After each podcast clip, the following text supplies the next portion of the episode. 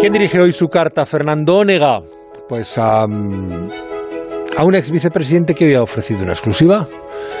El, el estudio del CIS que revelaba a primera hora de la mañana Pablo Iglesias. Pablo Iglesias es el destinatario de la carta de Onega. Don Fernando, buenas noches. Muy buenas noches, Juan Ramón, y buenas noches a don Pablo Iglesias Turrión. Dijo usted el otro día que ahora que no es político ya puede decir la verdad. La frase nos tranquilizó mucho, por lo menos a este escribidor, aunque nos introdujo un factor de duda, casi un enigma histórico.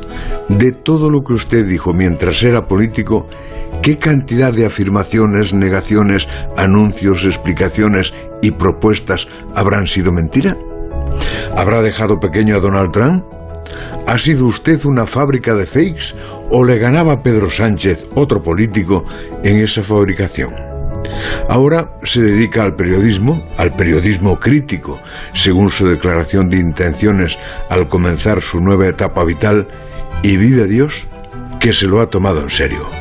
Hombre, es bien cierto que carga la pluma crítica y la palabra hablada también crítica hacia un lado, pero, como usted diría, a ver quién prescinde de sus ideas a la hora de escribir y cantar. Pero decía que se lo ha tomado en serio porque hoy sirvió una exclusiva en la red Telegram.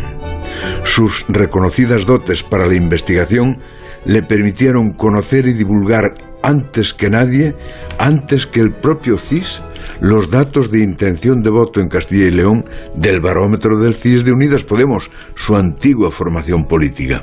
Fue tal éxito informativo, fue tal pisotón a los colegas de la información política que usted, dada su natural modestia, no quiso abusar y retiró la noticia de la red social, dicen que a los tres minutos de publicarla. Le llaman la exclusiva de los tres minutos. Gran trabajo, señor Iglesias. Su denodado esfuerzo de investigación tuvo recompensa. Solo tiene un problema. ¿Ha metido usted en un lío al señor Tezanos o al equipo del señor Tezanos? El CIS no es tan discreto como nos decían. El CIS hace excepciones en su proverbial discreción y hace verdad que Dios premia a los buenos y castiga a los malos. En consecuencia, a usted, periodista crítico, el Centro de Investigaciones Sociológicas lo ha ingresado en la nómina de los buenos para el poder. Y el lío puede ser peor si se piensa o se sospecha que un alto organismo oficial le sigue pasando la información que le pasaba cuando era vicepresidente del gobierno.